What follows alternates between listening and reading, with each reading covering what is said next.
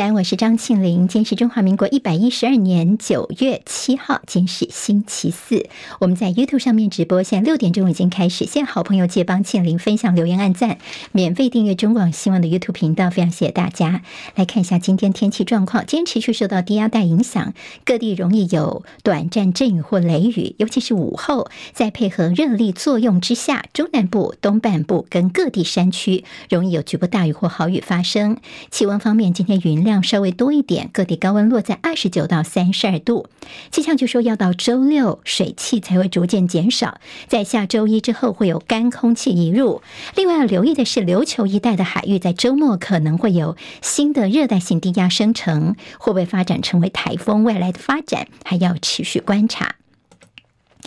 今天清晨收盘的美国股市，由于美国的服务业数据比预期来的强劲，引发了市场对联准会有更长时间会维持较高利率的担忧，通膨依旧相当的僵固，美债殖利率继续攀升，美股今天收黑，道琼跌一百九十八点，收三万四千四百四十三点，纳斯克指数跌了一百四十八点，跌百分之一点零六，收在一万三千八百七十二点，那只是连续三个交易日收黑。史坦普白指数跌三十一点，收四千四百六十五点；费城半导体跌了二十九点，收在三千六百五十四点。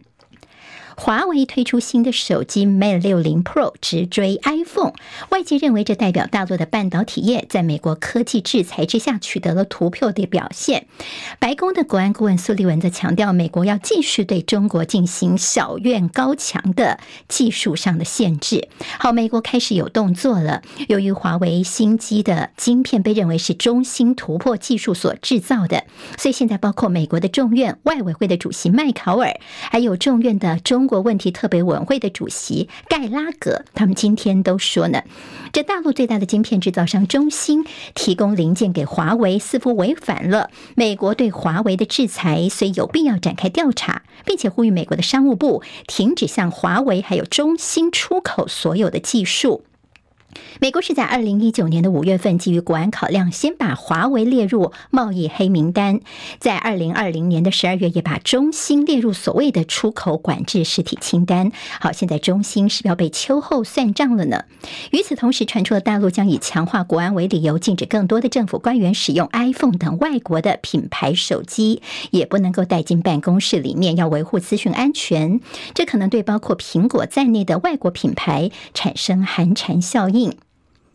东协加日中韩三国峰会在印尼雅加达举行，大陆的国务院总理李强跟日本首相岸田文雄为福岛的核污水排入太平洋的事情互呛。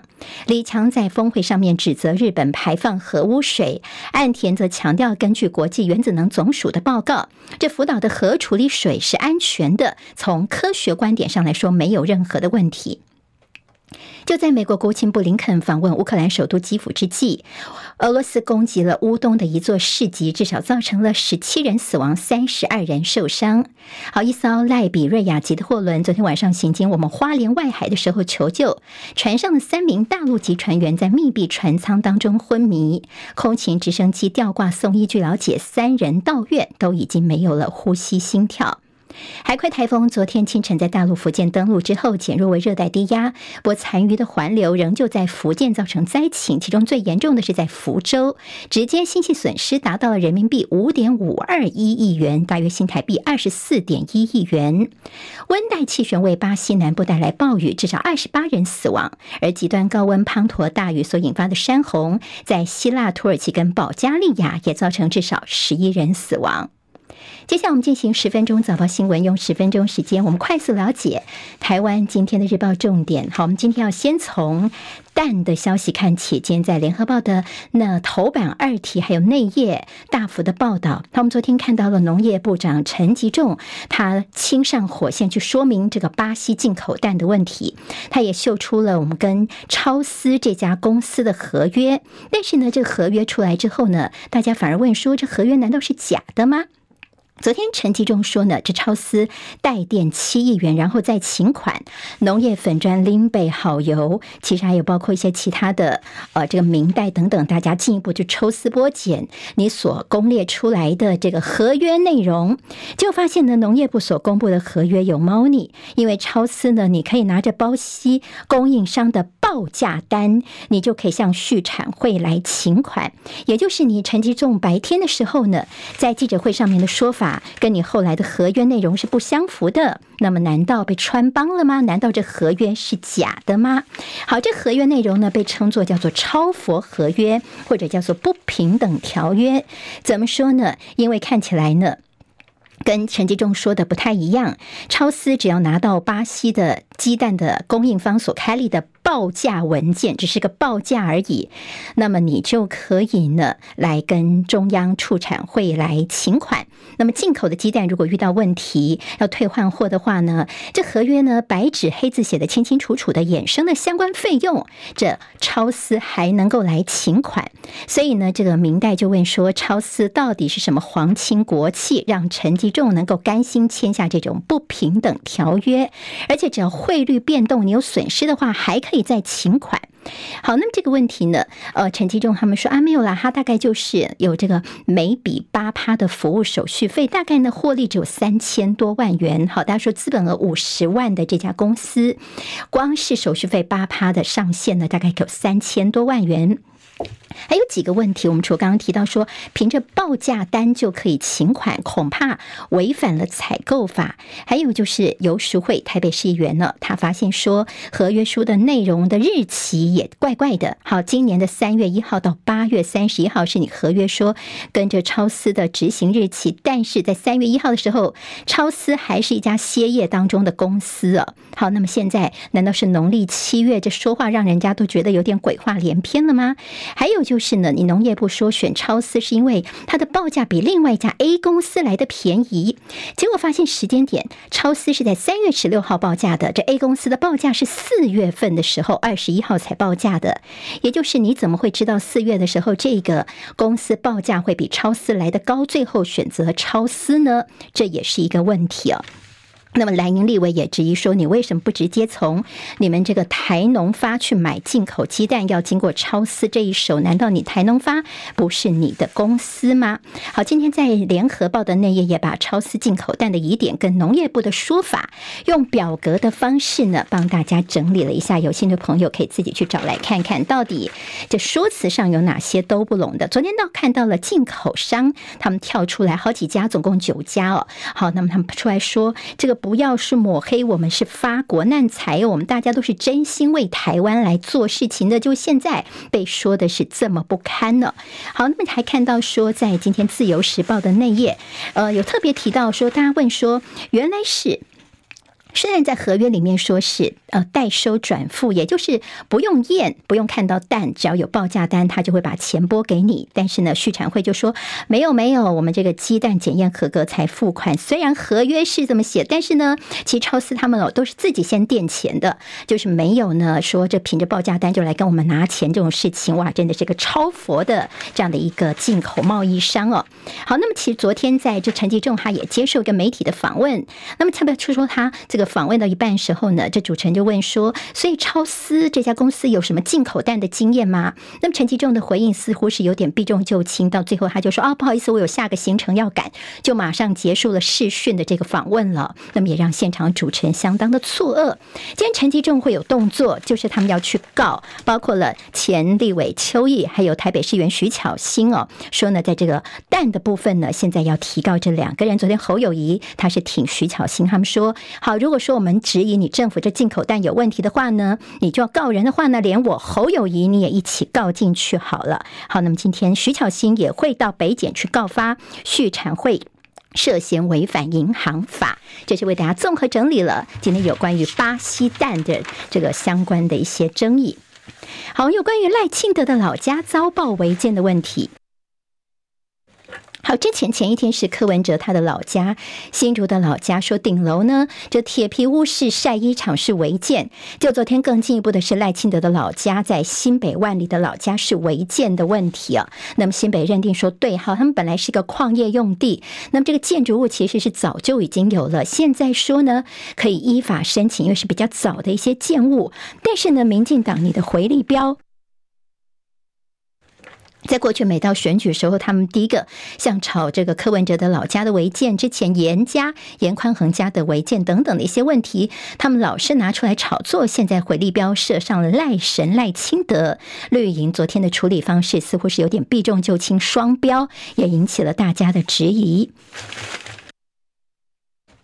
有关于蓝白整合的问题，现在中国时报倒是有这个新闻可以特别注意哦。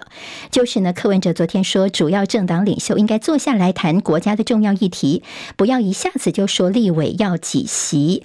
国民党主席朱立伦昨天在中常会当中。特别是好像也有点附和了柯文哲的这个说法。好，要留意的是朱立伦他说呢，现在要让整个政府体制从现行的偏向总统制，逐步的走向双首长制，然后再到责任内阁制，似乎是呼应柯文哲的说法。好，那么是不是也是朱立伦现在对于国民党选情他的一些不同的评估呢？当然也给大家这样的一个想象。好，今天在中时联合头版头条，其实都是看到了政政府这边所谓的有说叫做超政见哦，急推的老人免健保。好，今天在联合报头版头条，长者健保免费，绿营现在也跟进了。那么侯友谊这边办公室说，唯德不足，似乎不要学半套。中国时报今天头版头条是说，侯友谊跟柯文哲的联手，他们奏效，中央急推老人的免健保费。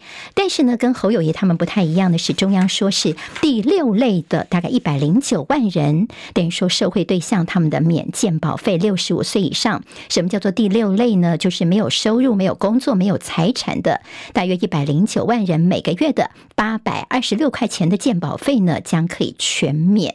好，这是急推出来的健保牛肉，有说是拿香跟着拜，但是好的政策呢，其实大家也说，呃，是可以接受的。好，不过但是其实这中间会有个问题，就是呃，他可能只能够管。在国内，你有没有资产？有没有收入？如果你在国外是有收入、有资产的这一部分的话，有没有办法排除排富等等？可能还要进一步来了解哦。《中国时报》今天在头版当中有这内阁的小异动，尤其是在军事方面的，严德发要接退辅会的主委。好，国安会的咨询委员严德发将要接退辅会的主委，他的遗缺由前参谋总长陈宝瑜来接任，而退辅会主委冯世宽呢转任。新行政院的政务委员，《中国时报》说呢，因为这个冯世宽的个性率直、大炮，有话就直说，所以也有担心说，在选举快到了，冯世宽是不是会言多有失，影响到民进党的选情呢？倒是关心到陈宝瑜这个人呢，其实是蔡英文非常欣赏的。虽然蔡英文的任期即将要届满了，但是民进党如果明年继续在赢得总统大选的话，陈宝瑜就是接下来接国防部长的热门人选了。在中国时报有这样的报道。好，自由时报今天在头版头条是我们现在的史瓦蒂尼访问的蔡英文总统，他说我们跟他们签了三个备忘录，其中有一个就是要建略战略储油。蔡总统说台湾的能源供应可以更加的安全。好，那么这战备储油说至少。在这边存三十天的存量，我们看史瓦蒂尼在哪里呢？在非洲哦。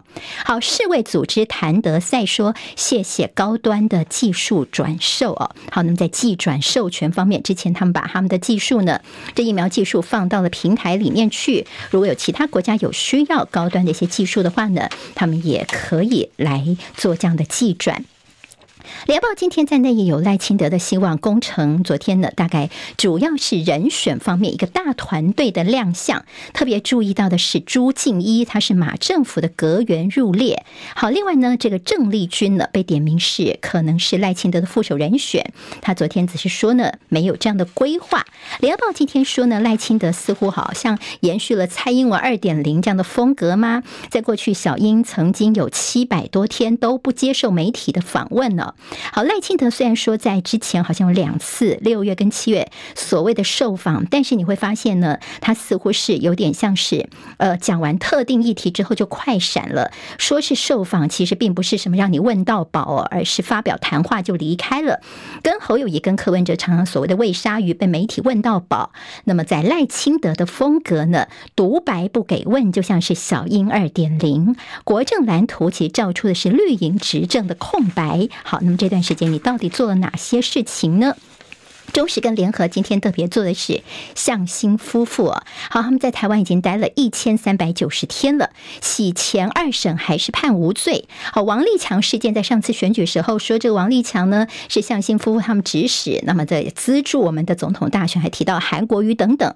就那时候在国安法已经是不起诉了，后来用洗钱罪来办他们，结果现在呢二审还是无罪，但是还是继续的限制他们出境哦。所以说呢，现在已经滞留在台湾四年的时间。先回家还是遥遥无期？这样的惊奇之旅是对我们的思改相当的讽刺。在人权方面，大家有很多的疑问。自由时报今天头版提到了侦破第一起的 AI 抢票黄牛案，这是一个台大资工研究所的硕士生写程式去抢票。好，那么现在呢，这个事情是被侦破了。八月份的物价指数年增百分之二点五二，最近七个月来的新高。那么接下来就是包括了像是蔬菜的价格啊，暑期的娱乐拉抬。经济日报今天头版头条跟工商时报都说，这台积电说 AI 晶片短缺一年半可以解决。刘德英对于 AI 未来的表现呢，他说 AI 开启了半导体新纪元，表示出乐观的态度。这是他第一次有这样的一个说法，对呃生成式 AI 的看法。好，旺报。头版头条稳经济，大陆助推十大重点行业，您可以参考。明天见喽！今天台湾各日报最重要的新闻都在这里喽，赶快赶快订阅，给我们五星评价，给庆玲最最实质的鼓励吧！谢谢大家哦！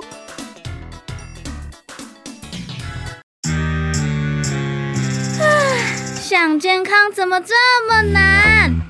想要健康一点都不难哦！现在就打开 YouTube，搜寻“爱健康”，看到红色的“爱健康”就是我们的频道哦。马上按下订阅，并且打开小铃铛，就能医疗保健资讯一把抓。